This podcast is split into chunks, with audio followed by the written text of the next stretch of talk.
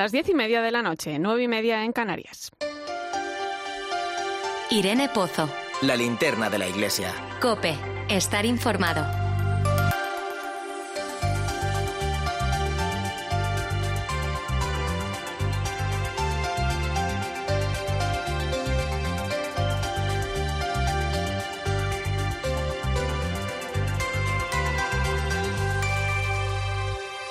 ¿Qué tal? ¿Cómo estás? Agradecimiento y emoción. Quizás sean dos palabras, dos sensaciones que desde esta tarde me acompañan. Agradecimiento por saber que navegamos juntos, emoción porque alguien me ha recordado que la Iglesia camina y que la sinodalidad, de la que tanto hablamos últimamente, es algo más amplio de lo que nos podemos imaginar. He tenido oportunidad de moderar un coloquio centrado en la vida contemplativa, un encuentro con la mirada puesta en, la jornada Pro Orantibus que vamos a celebrar el próximo domingo, y un lema que dice mucho de este tiempo, la vida contemplativa cerca de Dios y del dolor del mundo. Y he podido comprobar, escuchando a cada uno de los testimonios, cómo ese dolor, ese sufrimiento que venimos experimentando en la sociedad, ha traspasado también los muros de conventos y monasterios. No, no, no hablo solo de, la enfermedad. Ellos han sabido acompañar y estar una vez más en los problemas de la humanidad. Una vida silenciosa, de oración, retirada, una vocación poco conocida, quizá poco entendida, pero algo fundamental en la vida de la Iglesia. Hemos hablado de misericordia, de fraternidad, de familia, de encuentro, de unidad, de conectar con Dios, de estar en comunión con todo y de no perder la fe y mantener la esperanza de vida. Empatizar con los problemas del mundo a través de la oración, acompañar desde la más profunda humildad, tejer los hilos del presente para reconstruir el futuro. En definitiva, ponerse al servicio de las necesidades con la mirada del Evangelio. Ha sido un encuentro de gran riqueza, de saber que están ahí junto a ti y junto a mí, con sus problemas, con sus tareas diarias, que son personas que un día buscaron a Dios de otra manera, como tú y como yo, que trabajan duro por mantener la esperanza de muchos de nosotros y que su sonrisa y su alegría y su forma de soñar la Iglesia deja también un mensaje de sentido a la vocación y de fraternidad que muchos de nosotros deberíamos imitar. ¿Qué sería del mundo sin la oración? Ellos rezan por nosotros. Hagamos también un hueco en nuestras oraciones en agradecimiento a su labor. Es uno de los temas que abordaremos hoy y una de las voces que también vamos a escuchar. Pero hay mucho más donde poner el foco, así es que bienvenido a la linterna de la iglesia. Recibe un saludo de quien te acompaña esta noche, viernes 27 de mayo. Escuchas la linterna de la iglesia. Con Irene Pozo. Y como cada semana te invito a que te unas a nosotros a través de las redes sociales. Estamos en Religión Cope en Facebook y Twitter, hoy con el hashtag linternaiglesia27m.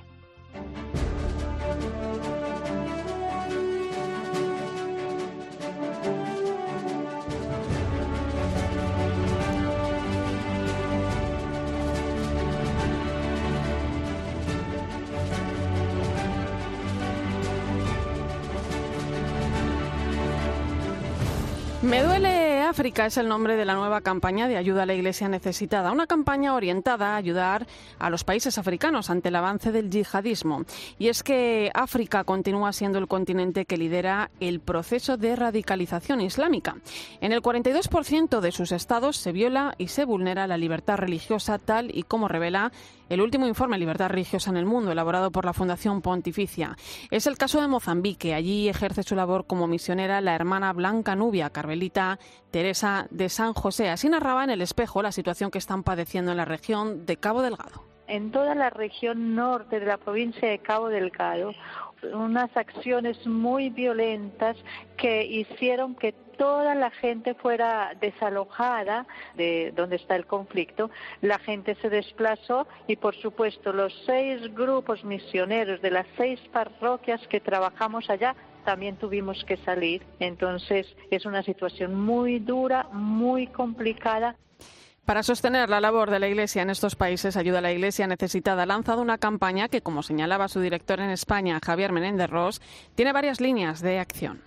Tenemos eh, proyectos preciosos eh, y muy necesarios de reconstruir iglesias que han sido destrozadas precisamente por esta violencia yihadista, tanto en República Centroafricana como en Nigeria, como en Níger, como siempre multitud de proyectos también para apoyar a los sacerdotes, a las religiosas, a los laicos comprometidos con esa tarea maravillosa de la catequesis y luego pues proyectos también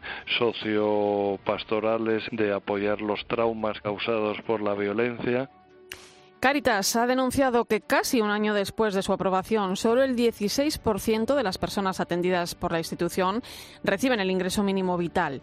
La organización eclesial considera que es necesario corregir las trabas de acceso a esta prestación para que llegue a más personas en situación de pobreza y exclusión social.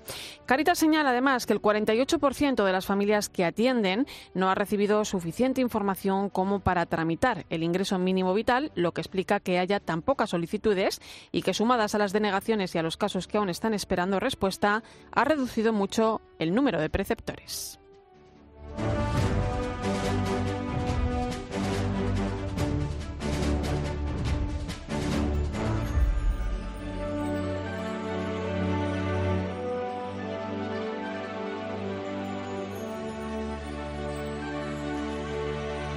Y este domingo, solemnidad de la Santísima Trinidad, la Iglesia en España celebra también la jornada Prorantibus, una jornada para tener muy presente a la vida contemplativa.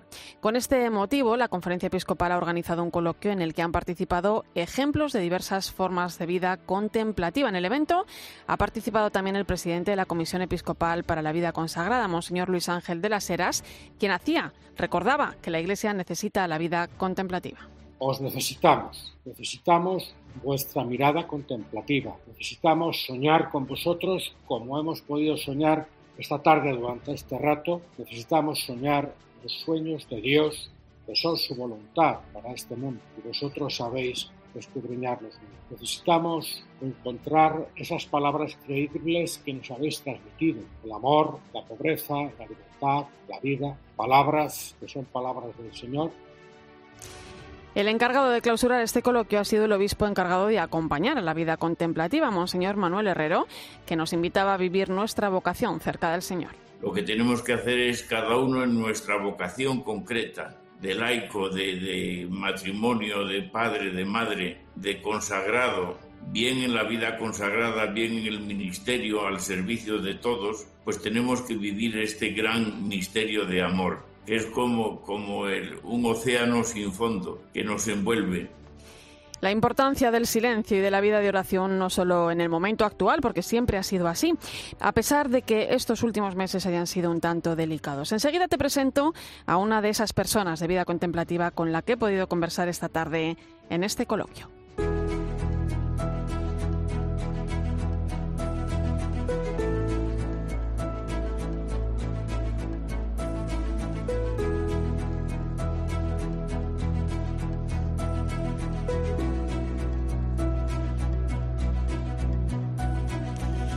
La oración como vocación al amor, como dice el Papa Francisco, y el saber estar en los problemas de la humanidad no es ajeno a la vida contemplativa. Ella sufre cuando el mundo sufre y este tiempo de pandemia ha traspasado los muros de conventos y monasterios. Nos vamos a ir hasta La Coruña, al monasterio de Sobrado, para saludar a su prior, el padre Carlos Gutiérrez. Buenas noches. Buenas noches, Irene. Eh, padre, ¿cómo se ha vivido desde dentro del monasterio la incertidumbre, la desesperanza que se ha ido instalando en este tiempo en la, en la sociedad? No sé si el monasterio es en cierto modo pues ese refugio ¿no? para, para eh, evitar ¿no? estas cosas y, si es posible encontrar a Dios en medio de tanto sufrimiento.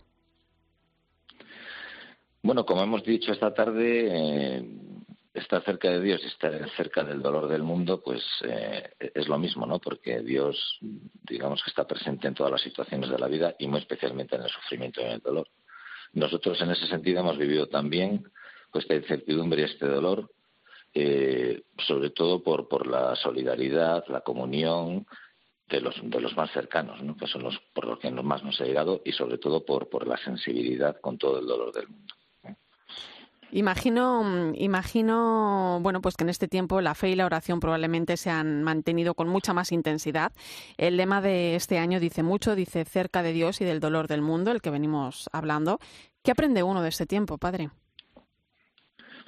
Pues aprende sobre todo a, no poner tanto la confianza en sí mismo, sino la confianza en Dios, ¿no? Sobre todo cuando es algo que se nos escapa de las manos, que no lo controlamos entonces, saber que hay alguien que es más grande que nosotros, que tiene unos planes que no entendemos, pero que en todo ello tenemos que descubrir qué es lo que nos conviene y qué es lo que tenemos que aprender de todo ello, ¿no? Y sobre todo aprender amor y lo que se ha dicho tanto de que estamos todos en la misma barca y que esto es, tenemos todos una tarea y un destino común. ¿eh? Precisamente hablaba yo al comienzo del programa de sinodalidad, ese caminar juntos, ¿no? Del que también forma parte la vida contemplativa. ¿Por dónde cree que pasa su aporte en el momento actual? Pues mm, de una manera más concreta, nosotros estamos en el, en el Camino de Santiago, muy cerca de la gente en ese sentido, abiertos, pero sobre todo por, por crear espacios verdes donde se cultiva la fe, la confianza, la esperanza, ¿no? En, medio de, unos tiempos que parece que no hay esperanza y sobre todo el amor. El amor, un amor más grande que, es el que nos da fuerzas para poder eh, arrostrar todo lo que viene encima. ¿Cómo es un día dentro del, monasterio? ¿Qué hace una persona de vida contemplativa en un día normal? Pues, eh, como dice San Benito, el hora, hora de labora, pues normalmente el tiempo está estructurado entre el trabajo y la oración. Seguimos eh, toda la celebración litúrgica de las horas, cantada, desde los maitines a las 5 de la mañana hasta las completas a las nueve y cuarto de la noche. Y todo eso, eh, digamos que mm, con, tiempos para el trabajo y tiempos también para la oración personal. Y eso además estamos siempre abiertos para, pues, nuestra manera, de dimensión apostólica es la acogida, pues, de los huéspedes, de los peregrinos, de toda la gente que se acerca, pues, para buscar una palabra ¿no? de consuelo, de esperanza, de confianza en estos momentos de incertidumbre. Em, me decía además que estaban cerca del camino, hablábamos de esos peregrinos, ¿no? Em, eh, ¿Se ha notado este, este tiempo? Sí, Han echado en falta, ¿no? Sí, lo hemos echado en falta porque nosotros mm, de alguna manera vivimos de la hospedería y de, la acogida de peregrinos, ¿no? Entonces tenemos mucha relación. Lo hemos echado en falta y nos ha obligado a vivir pues puertas hacia adentro. ¿no? En ese sentido, mm, somos privilegiados por una parte, pero por otra parte hemos perdido esta dimensión tan importante para, para ellos y para nosotros, ¿no? porque nos enriquece. Nosotros estamos en el monasterio no para nosotros, sino para la Iglesia y para la humanidad, pero con el carisma que tenemos y el servicio que se nos pide. ¿Y qué le pide el Padre Carlos a Dios cada día para desempeñar su servicio? Pues yo lo que le pido cada día es que ponga todo mi corazón, todas mis fuerzas y todo mi ser en Él, que esté anclado en Él, porque es la única manera de ser como, pues eso, como un tentempié, ¿no? Venga lo que venga, pues el tentempié se puede mover para un sitio para otro, pero está siempre fijo y anclado, ¿no? Y esto, esto es lo que pido cada día y cada día me siento pues una persona dependiente y cada día más de él. ¿eh? Si no permanezco en su amor, pienso que no, o sea, no, no, no, doy frutos, ¿no? ¿Eh? Fecundos es una necesidad y un deseo constante, ¿no? Es, la pasión de mi vida, así. Pues Padre Carlos Gutiérrez, prior de Sobrado de los Monjes, gracias por su testimonio, por mirar con esperanza en esta jornada Pro Antibus que celebramos el próximo domingo en la solemnidad de la Santísima Trinidad. Un fuerte abrazo. Un fuerte abrazo y muchísimas gracias, Irene. Escuchas la linterna de la iglesia. Con Irene Pozo. Cope, estar informado. Ponemos el foco ahora en la información más destacada de estos días en nuestras diócesis.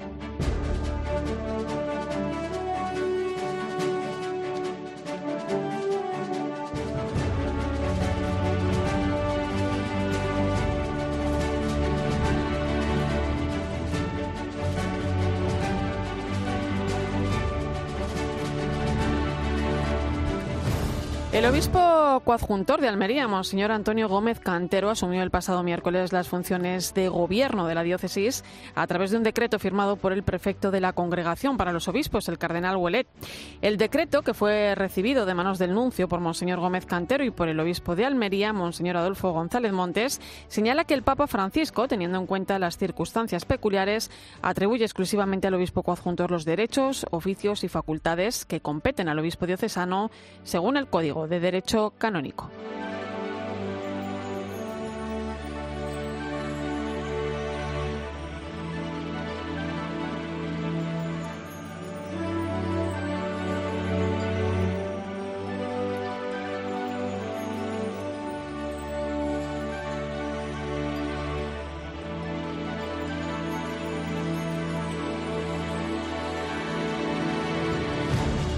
Iglesia continúa ayudando a los más vulnerables ante la pandemia. Esta semana hemos sabido que la Orden de San Juan de Dios, en uno de los albergues para personas sin hogar que tiene en Madrid, ha vacunado a 110 personas sin techo con la vacuna unidosis de Janssen, una medida que también se ha llevado a cabo en otros puntos de nuestra geografía. Por ejemplo, en Córdoba, donde Caritas Diocesana ha vacunado junto al Centro de Acogida Municipal a 134 personas sin hogar. Están administrando la vacuna de Janssen a las personas con una edad comprendida entre los 18 y los 79 años y a partir de los 80 las de Pfizer o Moderna. Además, están estudiando la posibilidad de vacunar en el futuro a personas que habitan en asentamientos no regulados y a colectivos vulnerables.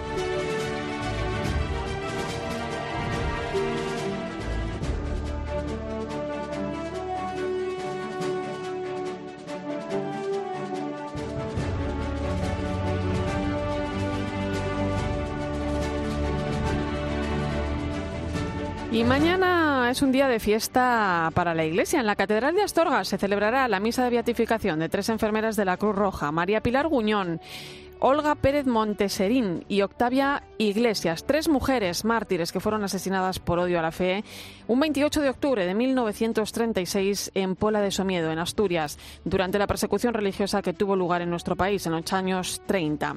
Por el espejo, la postuladora de su causa eh, pasaba y nos contaba María Victoria Hernández la importancia de su ejemplo. No tuvieron nunca vergüenza de profesar y de manifestar su fe y su credo.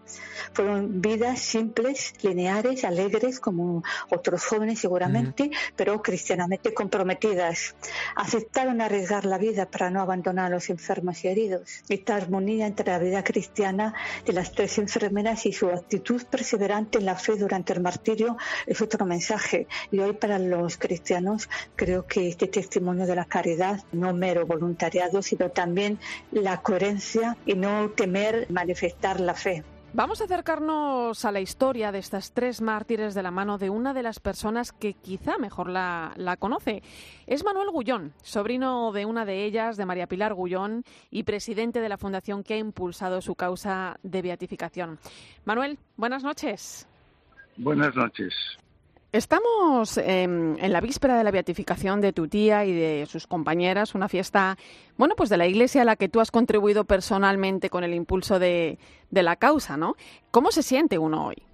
Bueno, para nosotros es eh, pues eh, muy emocionante, eh, es un orgullo para nosotros, para la fundación, especialmente para la familia, nosotros sobrinos de Pilar Gullón, eh, nunca hubiéramos pensado cuando iniciamos esto en el año 2006 que hoy, 29 eh, de mayo de 2021, íbamos a acabar eh, pues celebrando esta ceremonia de beatificación, ¿no?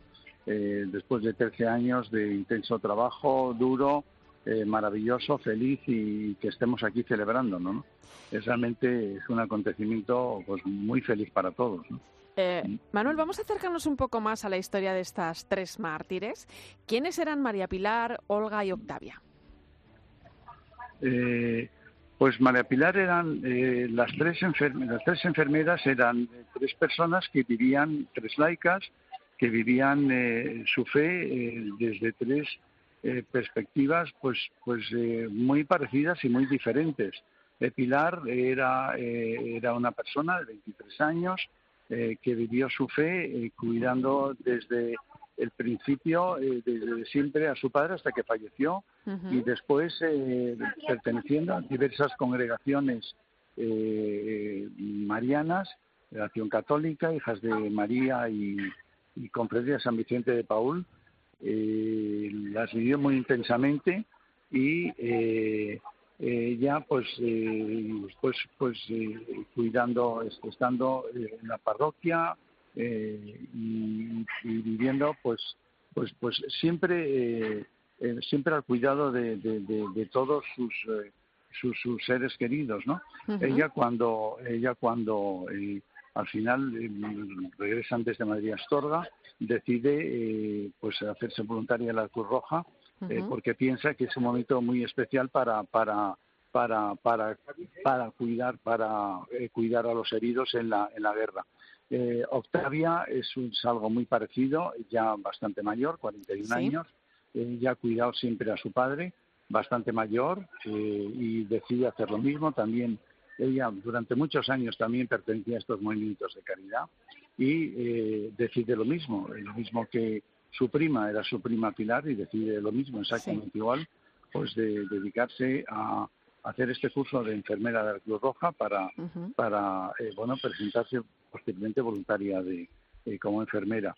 Y Olga, lo, lo, Olga también amiga de ambas, muy amiga de ambas, pues decide lo mismo, se encuentran en, se encuentran en, Astorga y, las tres forman ese, ese, ese trío eh, que deciden, eh, bueno, pues eh, en unos momentos de verdadera convulsión social en España, pues, y pues donde piden voluntarias para, para ayudar a los demás a hacer frente a, a esta situación y es lo que hacen. ¿no?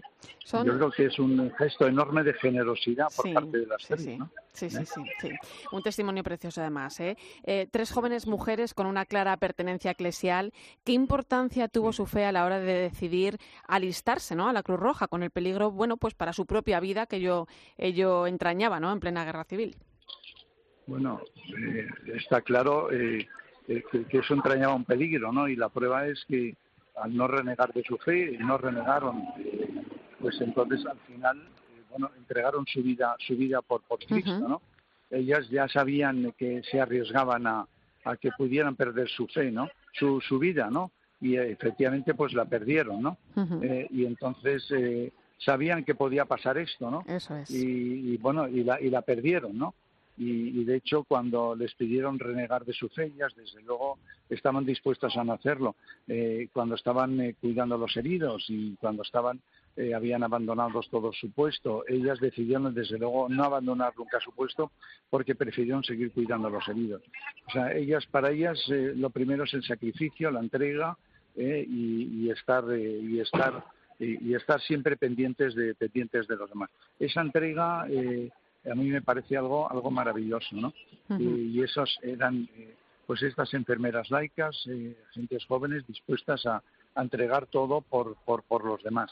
Eso es un verdadero ejemplo que a mí me, parece maravilloso. Un testimonio eso que... es un ejemplo que, debemos, eh, debemos hoy dar, dar yo creo que transmitirlo a todos los demás. ¿no? Y por eso eso es lo que más nos impulsó a nosotros a, a, bueno, a, a, constituir esta fundación, para ver si eh, esto se podía transmitir a, todos, ¿no? Sí. Eh, a todo a todo el mundo, ¿no? Desde luego un testimonio precioso para, para efectivamente tomar ejemplo en, nuestros días, ¿no? Ellas fueron detenidas portando el uniforme de enfermeras de la Cruz Roja en un hospital para heridos en Pola de, Somiedo, en Asturias. De aquellos hechos hace ahora casi 85 años, pero casi 85 años. Es una historia como como nos decía usted, Manuel, ¿no? Que de la que aún podemos extraer lecciones, ¿no?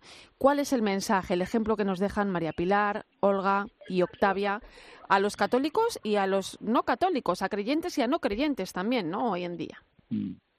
Bueno, es un testimonio que, que, hoy, es, hoy, está de actual, hoy está de actualidad, no es un testimonio de una época, ¿no?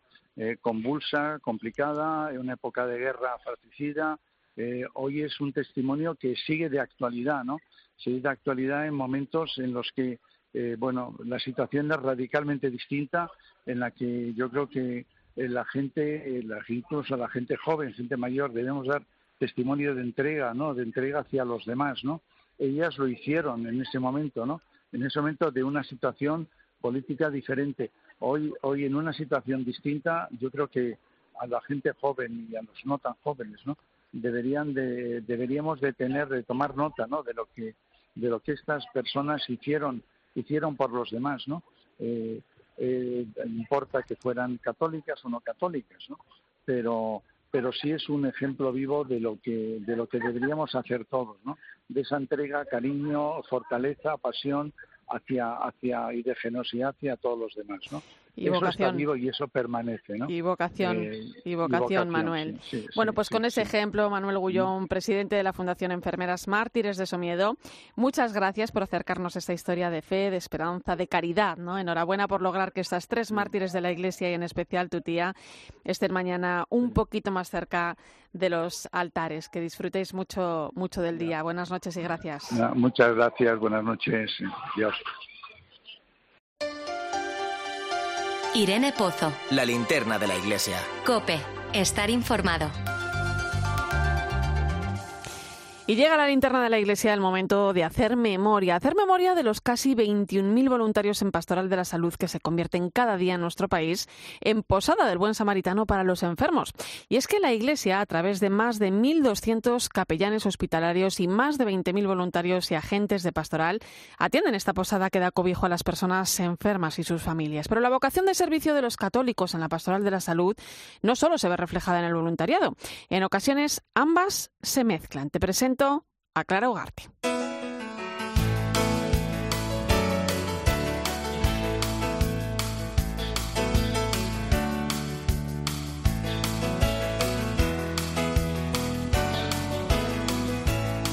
Clara tiene 26 años y es médico residente de medicina de familia en el Hospital Puerta de Hierro de Majadahonda, en Madrid. Desde bachillerato tenía claro que quería ser útil a los demás. Mi descubrimiento de la vocación como médico no fue tanto, en primer lugar, concretamente a la medicina, ¿no? sino que yo en los últimos años de bachillerato pues me di cuenta de que realmente lo que yo sentía era una vocación eh, de, poner mi vida al servicio del otro. ¿no? El Señor me había dado unos dones, un- unas capacidades académicas ¿no? que, que me permitían pues que el terreno en el que yo pudiera llevar a cabo esa vocación de servicio pues fuera en el terreno de la medicina, ¿no? Clara es una laica del Reino Christi, un carisma que ella cree que se ve muy reflejado en toda su vida y, por supuesto, también en su trabajo cada día. Cada mañana diciéndole a Jesús, mira, toma mis manos, quiero que sean tus manos, ¿no? Quiero tomar mis ojos y quiero mirar como tú miras y escuchar como tú escuchas y que el otro sienta que le miro, que le escucho, que le, que le cuido, ¿no? Como, como si tú estuvieras con él, ¿no? Un poco eso es lo que hay detrás, ¿no? De la motivación de, de todo lo que yo intento hacer. Ella explica que es muy duro acompañar a las personas enfermas, no tanto por el dolor que se puede paliar, sino por el sufrimiento, algo para lo que la fe es una gran ayuda.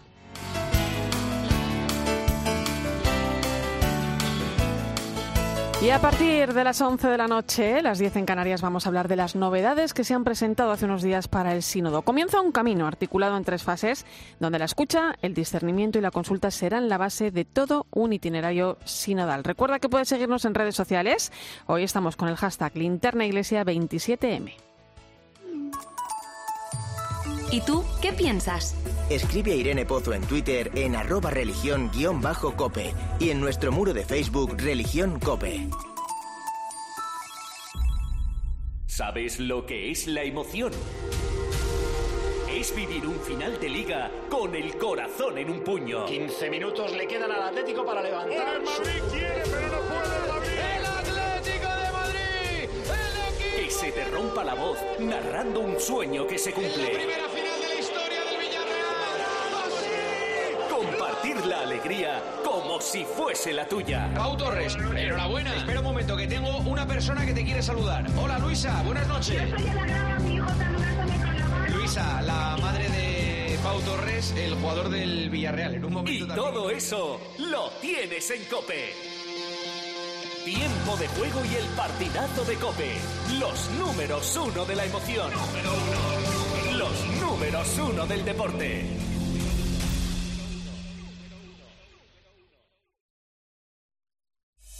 Escuchas la linterna de la iglesia. Y recuerda, la mejor experiencia y el mejor sonido solo los encuentras en cope.es y en la aplicación móvil. Descárgatela.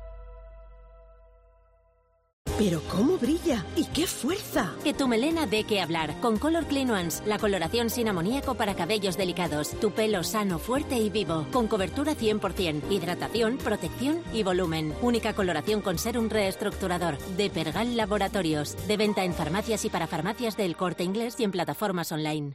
Esto es muy fácil. ¿Que me sigue subiendo el precio de mis seguros? Pues yo me voy a la mutua. Vente a la mutua y en menos de 6 minutos te bajamos el precio de cualquiera de tus seguros, sea cual sea. Llama al 91 555 5555. 91 555 5555. Esto es muy fácil. Esto es la mutua. Condiciones en mutua.es.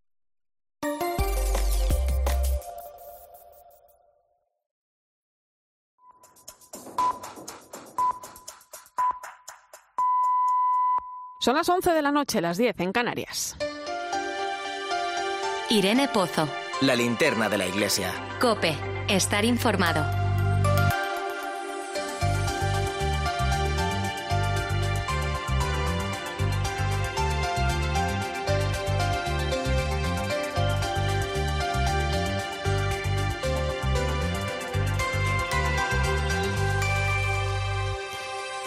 Viernes 28 de mayo y hasta ahora ponemos rumbo al Vaticano donde se encuentra nuestra corresponsal Eva Fernández. Buenas noches, Eva. Muy buenas noches, Irene. Eh, oye, el Papa ha visitado esta semana los medios de comunicación vaticanos. ¿Qué nos puedes contar? Sí, ha sido la primera visita del Papa al, a este departamento de comunicación que, como sabemos, aglutina tanto la oficina de prensa como el periódico oficial de la Santa Sede, que es el Observatorio Romano, o la página web Vatican News, la televisión, la editorial, la tipografía y la radio vaticana, que es en el fondo un departamento muy joven porque surgió hace seis años. La gran novedad, digamos, del papado de Francisco es que los ha, ha querido aglutinar todos en el, en el dicasterio de la comunicación, que es como se llama. Entonces, bueno, pues le, le recibieron y le esperaban con, con, mucha ilusión. Estuvo saludando a um, prácticamente todos los trabajadores, y son casi 500, ¿no? Visitó la capilla de Radio Vaticana, donde rezó la oración para las comunicaciones sociales. Le mostraron en directo cómo se hace la portada del Observatorio Romano y después visitó los estudios de Radio Vaticana, que en estos momentos, digamos, que se centra en, en, la lengua italiana, Radio Vaticana Italia, que es la que funciona 24 horas al día. ¿no? Y, y, cuando entró en directo a saludar a los oyentes, lo que sí les comentó es que estaba preocupado por la audiencia de, de los medios, ¿no? de estos medios, y por lo tanto les animó a trabajar mejor para que el Evangelio llegue hasta el último rincón uh -huh. del mundo. ¿no? Y después eh, cuando estuvo en una pequeña reunión con todos los trabajadores, les explicaba que, que, bueno, pues que efectivamente que en todas las organizaciones se da el peligro de tener unas instalaciones bonitas, perfectas, pero que al final pues no se termina de dar el fruto necesario, de llegar a donde se debería, ¿no? Entonces, eh, por eso les siguió animando a no caer en el funcionalismo, les decía que es letal. Son consejos que, Irene, nos vienen muy bien a todos sí, los que trabajamos sí, en, sí. en medios de comunicación. ¿no? En estos momentos la, la, comunicación vaticana la verdad es que es la que más dinero recibe de los presupuestos de la Santa Sede. En ese sentido, por eso el Papa quería animarles a que, a que esta inversión pues eh, eh, rindiera. ¿no? Y um, trabajan cerca de 600 periodistas y se retransmite en 43 idiomas. Uh -huh. Quizás lo más llamativo de esta visita Miren, es que realmente solo era la segunda vez que el Papa salía del Vaticano mmm, tras esa segun, tras la segunda oleada de coronavirus y se le veía muy contento uh -huh. de poder salir y estar cerca de la gente, aunque estamos hablando de apenas 500 metros, o sea, se desplazó sí, sí. 500 metros de donde vive, pero en cierta forma era salir de, de, de casa Santa Marta, sí. Oye, Eva, últimos días de, de este mes de mayo en el que venimos participando en esa maratón de oraciones desde distintos santuarios del mundo para pedir por el fin de la pandemia. Eh, una iniciativa también que, que nació del Papa Francisco. Y como final de esta maratón, pues el Papa va a rezar el Santo Rosario este próximo lunes desde los Jardines Vaticanos. Sí, sí, de verdad, lo pensaba cuando, mm, cuando íbamos, cuando estaba a punto de entrar, digo, si es que fue hace nada cuando anunciábamos el inicio de, de este maratón, se nos ha pasado el mes de mayo volando, ¿no? Y efectivamente el próximo lunes podremos acompañar al Papa en directo desde 13 Televisión también, ¿no? Ha sido ha sido una iniciativa con un éxito grandísimo y una preciosidad porque, porque millones de personas han rezado cada día el rosario desde distintos santuarios del mundo. Hemos pedido por distintas intenciones, todas relacionadas con, con las personas que más han sufrido durante la pandemia. Y la gran sorpresa de la oración con la que vamos a concluir de este rosario del 31 de mayo es que mm, el Papa ha querido que lo recemos ante la Virgen de Satanudos, que es una Virgen de la que el Papa es muy devoto y la hemos visto detrás de muchas fotografías del Papa porque se encuentra en la biblioteca donde trabaja y recibe allí el Papa muchos invitados. Entonces, eh, como telón de fondo está esta, esta imagen de la Virgen, el cuadro original se encuentra en Alemania y para los oyentes que no lo conozcan, y les animo mucho a, a encontrar esta imagen porque la verdad es que es una advocación preciosa. Representa a la Virgen intentando desatar los nudos de una cinta que le tienden dos ángeles, ¿no? Que es un símbolo, cada nudo de esa cinta es un símbolo de los problemas, de las dificultades, de los nudos que tenemos todos y que la Virgen se encarga de ir desatando porque por una parte están los nudos que le entregan los ángeles, pero por otra parte está la cinta ya libre de esos nudos que ha ido quitando la Virgen, ¿no? Entonces, el lunes el Papa en concreto le va a confiar cinco nudos a desatar a esta Virgen desatanudos mm, relacionados con el sufrimiento que ha atado al mundo en este tiempo de pandemia, que es la soledad, el desempleo, la violencia, sobre todo en particular la que se origina en la familia, la investigación científica puesta al servicio de los más débiles y de los pobres y la atención pastoral. O sea que, que Irene, el próximo lunes acompañaremos al Papa desde 13 Televisión junto a esta Virgen de Satanudos, que es muy simpática. Yo reconozco que desde que estoy en Roma también la he cogido mucho cariño. Pues sí, a partir de las seis menos cuarto de la tarde eh, podemos seguirlo aquí a través de 13 Televisión. Gracias, Eva. Un abrazo enorme. un abrazo, buen fin de semana a todos. Y te cuento más cosas de actualidad que han sucedido esta semana en torno al Vaticano.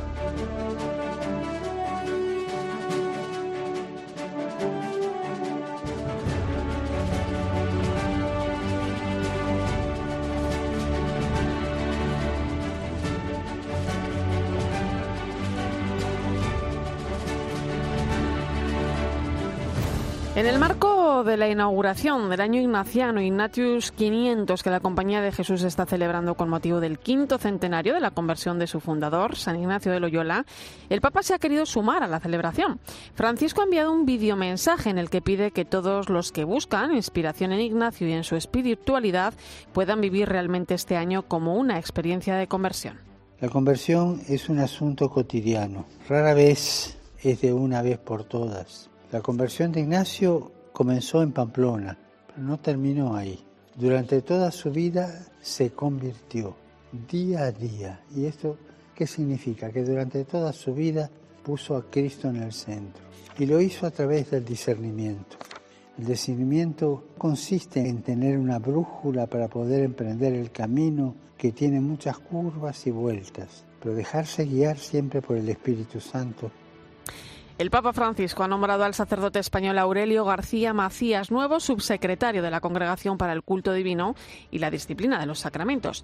García Macías, natural de Pollos en la Archidiócesis de Valladolid, tiene 56 años. Este nombramiento es fruto de la reestructuración de cargos en la Congregación para el Culto Divino y la Disciplina de los Sacramentos, en la que Francisco ha nombrado al arzobispo Monseñor Roche nuevo prefecto. El hasta ahora secretario de la Congregación ocupa el puesto vacante dejado por el cardenal Robert Sara, que renunció por motivos de edad. Su puesto como secretario lo ocupa ahora el obispo Vittorio Viola, que hasta ahora era subsecretario, puesto que deja a García Macías, que será ordenado obispo el próximo 7 de julio por el cardenal Ricardo Blázquez, quien anunciaba así la noticia.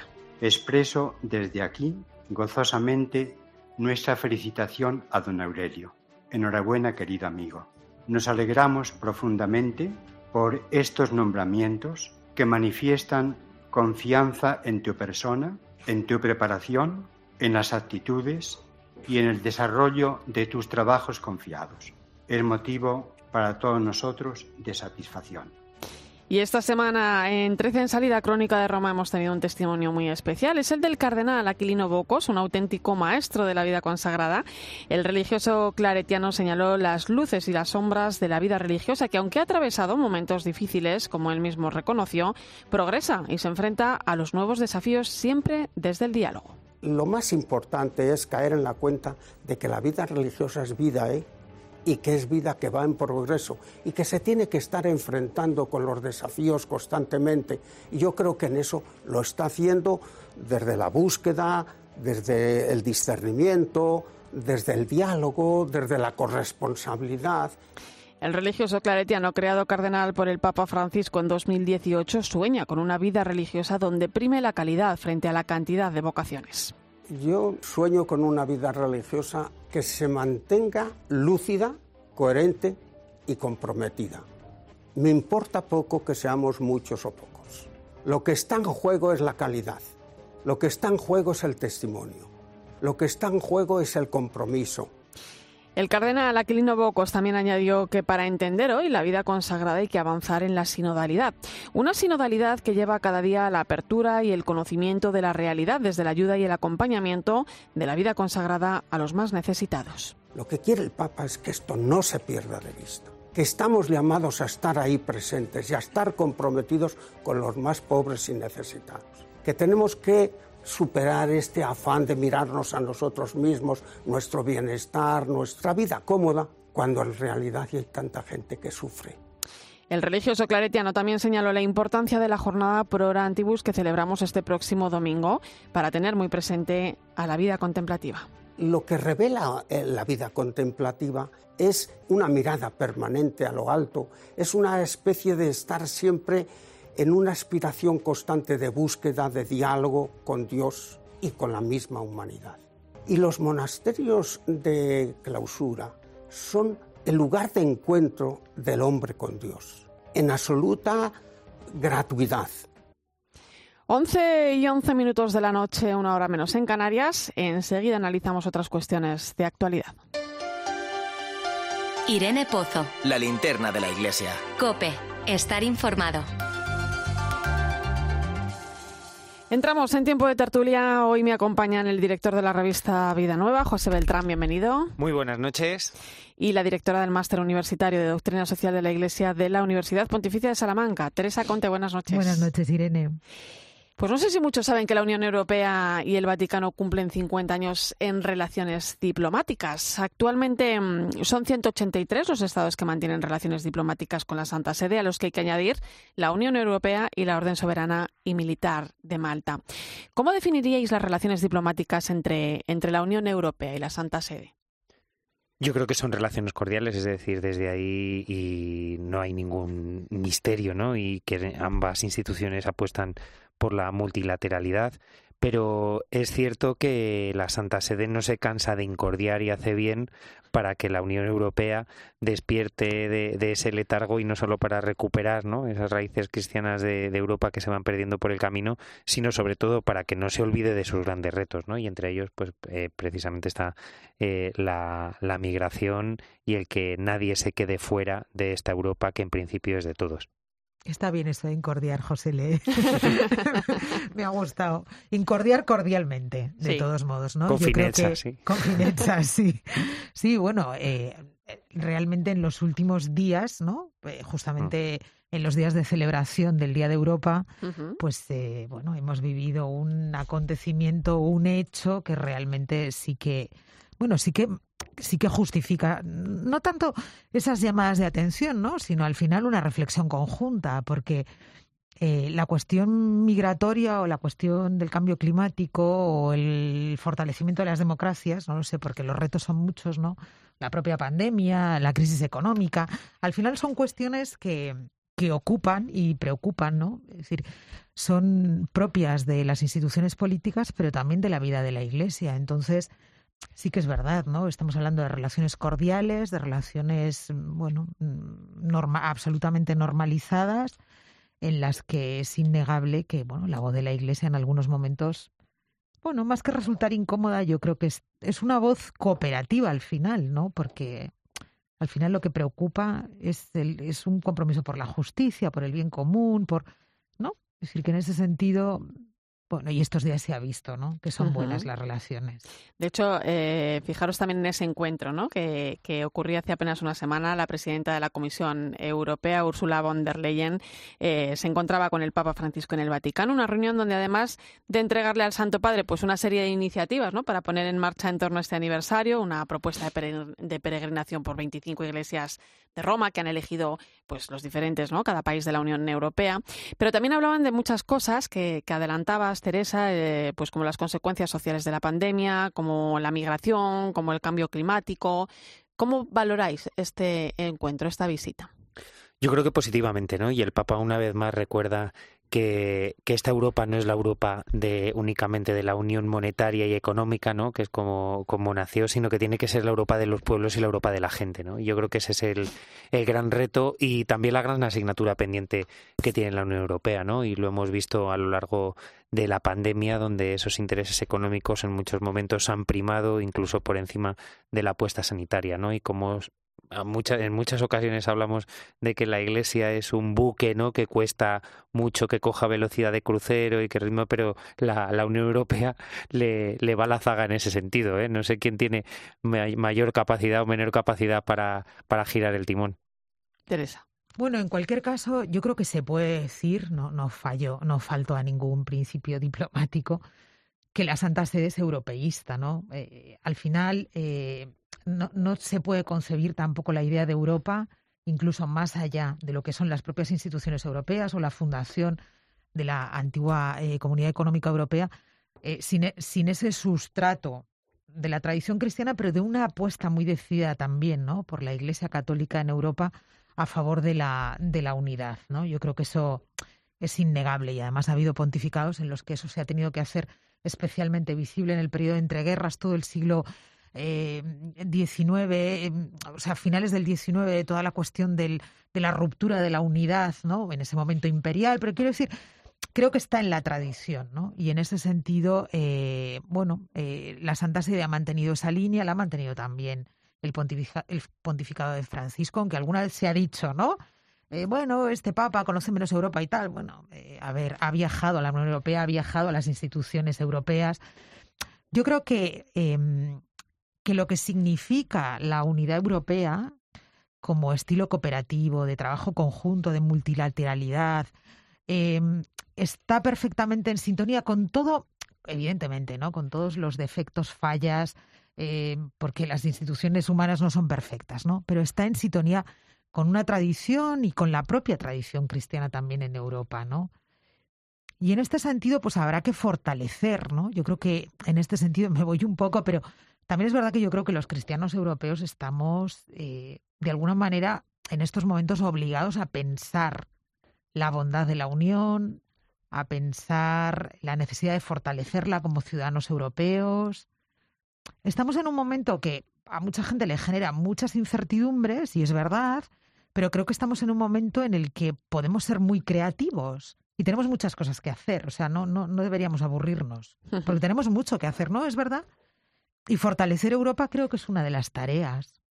Y uno de los retos. Sí, y al Papa se le tiene muy en cuenta, ¿no? Que el Papa ya lleva siendo ciudadano europeo ocho años, ¿no? Y, y, no y también lo hemos visto a lo largo de la pandemia, ¿no? Es decir, eh, pues lamentablemente nuestro presidente del gobierno no ha tirado mucho de Papa para consultas, para acompañamiento y demás, pero sí lo han hecho Emmanuel Macron. Fíjate, y... Macron, vamos. Sí, sabemos que hablan por teléfono. Sí, sí, y Angela Merkel también. Es decir, que, que las dos grandes potencias europeas buscan la voz del Papa y buscan saber cómo Francisco puede ayudar o puede aconsejar o puede entrar, ¿no? O puede salir en conflictos que son preocupantes, ¿no? Y, y, más allá, ¿no? Es decir, toda la situación que se está viviendo en Ucrania y con Rusia, el papel que está jugando la Santa Sede y personalmente toda la diplomacia vaticana es clave, ¿no? Es decir, cosas que no se ven pero que están Sí, ahí. sí.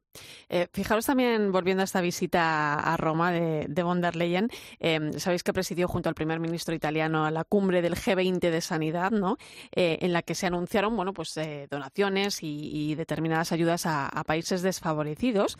Entre otras cosas, algo que viene reclamando y pidiendo el Papa Francisco desde hace mucho tiempo, ¿no? que son las vacunas para todos.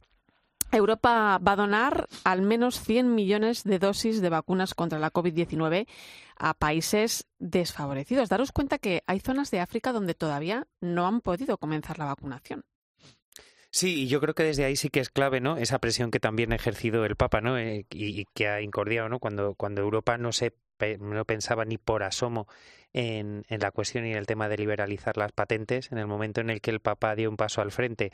mm, pero cuando ya han sido el Papa y Biden y Joe Biden los dos que han propuesto que de forma temporal, ¿no? Pues esa, esos derechos puedan ser repartidos para que precisamente esas vacunas puedan llegar especialmente a, a África, ahora ya la Unión Europea comienza a pensárselo, ¿no? Y a decir, pues hay que buscar vías y si no es posible esa vía, sí que hacer, hay que producir para que ese reparto llegue a todos, ¿no? Y llegue a todos sin que, sin que el sur pague la factura. Ujú. Bueno, pues muchos valores y, como decías, Teresa, muchas ocupaciones y preocupaciones compartidas entre, entre ambas partes. Vamos con más temas. La semana pasada nos adelantaba nuestra compañera Eva Fernández esas novedades que se van a producir en el sínodo, un sínodo dedicado a la sinodalidad de la Iglesia que estaba previsto celebrar en 2022, se pospone a 2023 por dos razones. Primero, la pandemia y segundo, pues la necesidad de tener algo más de tiempo. Novedades en torno a la manera de proceder para hacer posible una verdadera escucha de todos y que haya implicación, ¿no? Es una buena noticia. Yo creo que eso de las fases diocesanas, que habrá que ver, ¿no? Esto, todo esto, cómo se instrumentaliza, hace que las comunidades cristianas, mm, las dominicales, las del católico medio, puedan enterarse de verdad de qué va esto, ¿no? Porque yo creo que durante un tiempo esto ha sido preocupación de un grupo de teólogos, fundamentalmente, especialistas en eclesiología, para más, o pastoralistas, y luego el común de los eh, católicos, ¿no? El común, el católico medio, pues asiste a esto pues sin enterarse demasiado bien, ¿no? Y evidentemente, y creo que eso, algo de eso se ha dicho, ¿no? Quiero decir, si esto no desciende a la comunidad, no tiene ningún sentido. Si esto no es un proceso vivido e interiorizado, si la comunidad no se entera de verdad de lo que significa la sinodalidad, el discurso teológico, ¿no? El que se sitúa en la reflexión teológica teórica, por muy impactante que sea, por muy acertado que sea, por muy necesario que sea, pues si no cala en la comunidad, pues ya me diréis, ¿no? Esto de qué sirve, ¿no? ¿No crees que la Iglesia está buscando precisamente el, el llegar a esas, a esas Por eso digo que habrá que ver cómo se instrumenta eso que se llama la fase diocesana. ¿no? Hay varias fases, eso ¿no? cómo- Hay varias fases. Claro. Una fase diocesana que en principio es de consulta y de participación de la Iglesia más local, ¿no? De que comienza el próximo mes de octubre, que es efectivamente la que habrá que, que ver cómo se, Claro. se pone en marcha. Otra continental, donde el diálogo y el discernimiento van a estar más presentes. Finalmente, esa fase universal, ¿no? Pero es en esa primera fase donde nos jugamos todo. Claro. Es decir, eh, ahora, y a mí me consta que el trabajo que se está haciendo desde Roma es impecable. Es decir, primero, desde la propuesta del Papa Francisco y segundo, por cómo ha cogido el guante el secretario general del Sínodo, Mario Grech, y los dos subsecretarios, es decir, tanto Luis Marín como, como Natalí, que han creado muchas más comisiones de las que había antes para que esa sinodalidad vaya de arriba abajo y de abajo arriba, ¿no? Es decir, y claro, el problema es a partir de octubre. Es decir, si, si nosotros en nuestras parroquias, en nuestros movimientos, en nuestras congregaciones, en los institutos, en todos los lugares donde hay presencia cristiana, somos capaces de hacer llegar esa consulta a todos y cada uno. Es decir, el Papa lanza la consulta a los 1.345 millones de católicos que hay en el mundo. Pero a los que estamos ahí nos toca animar y participar, y no solo eso, es decir, recoger y escuchar a todos, incluso a los que resultan incómodos escuchar. ¿No? Y es más, no solo a esos 1.345 millones, sino a los que están merodeando al lado, que quizá eh, sus propuestas, sus iniciativas o su mirada externa a la realidad que tiene la Iglesia sea igual o más interesante que lo que vemos nosotros. Y dos documentos de trabajo que van a salir también, ¿eh? Claro, al final salen dos instrumentos laboris de todo ese de todo este proceso, pero evidentemente si somos cauce para que todo el mundo hable, si tenemos capacidad de escucha y si filtramos en condiciones, cuando digo filtrar no me refiero a quitar aquello que no nos gusta, ¿no? Sino sino hacer un ejercicio de discernimiento sano eh, este sínodo será un éxito. Esa es la clave, la, capacidad de llegar y la capacidad de escuchar, ¿no? Claro, Creo Que, esa va a ser... Y de, y de, trasladar lo que este proceso significa, ¿no? De subrayar que estamos ante un proceso, que importa mucho el camino que, que, hagamos, eh, que al final eh, el, el, camino en sí mismo mm, va a tener un, una trascendencia enorme, ¿no? Eh, bueno, eso de que el tiempo es eh, superior al espacio, pues forma parte de una de las claves de la evangelización durante este pontificado. Por lo tanto, habrá que ver esto también, cómo se dinamiza. Y, y en cualquier caso, yo insisto, ¿eh? hay que escuchar, pero hay que explicar. Previamente habrá que explicar a las comunidades lo que significa la sinodalidad. Porque si no, repito, si las comunidades, eh, las del las comunidades compuestas por el católico medio no entienden o no entendemos esto, pues eh, todos los instrumentos estarán pues muy bien, todos los, todo estará muy bien. Pero... Habrá que esperar a esa fase diocesana, ¿no? Para creernos realmente esa sinodalidad, sobre todo también por eso. Eh, de todas formas, ¿creéis que era necesario generar esta nueva forma de caminar?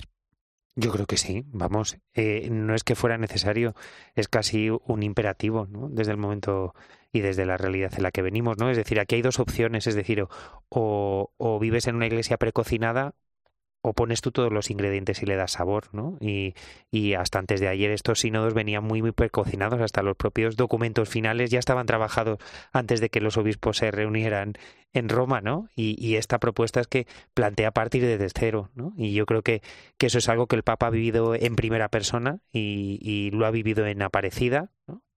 Como elemento fundamental y ahora se está desarrollando en el camino sinodal de, que ha iniciado el CELAM ¿no? y que esta semana celebraba su, su asamblea y que ha hecho una, toda una reestructuración pastoral continental desde este punto de partida, ¿no? Desde el sumamos todos, ¿no? Desde caminamos juntos y aquí no sobra nadie, ¿no? Y yo creo que que es un desafío, pero vamos, que es un imperativo, no sé si legal, pero moral sí.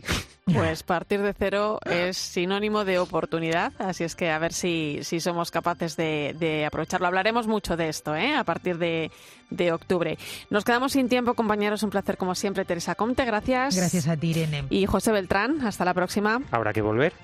Y nos vamos hoy precisamente con una frase mm, recogida del encuentro que tenía lugar esta tarde con motivo de la jornada Pro que me ha quedado grabada. Dice, el corazón de un contemplativo es una cuna en la que Dios mece al mundo entero.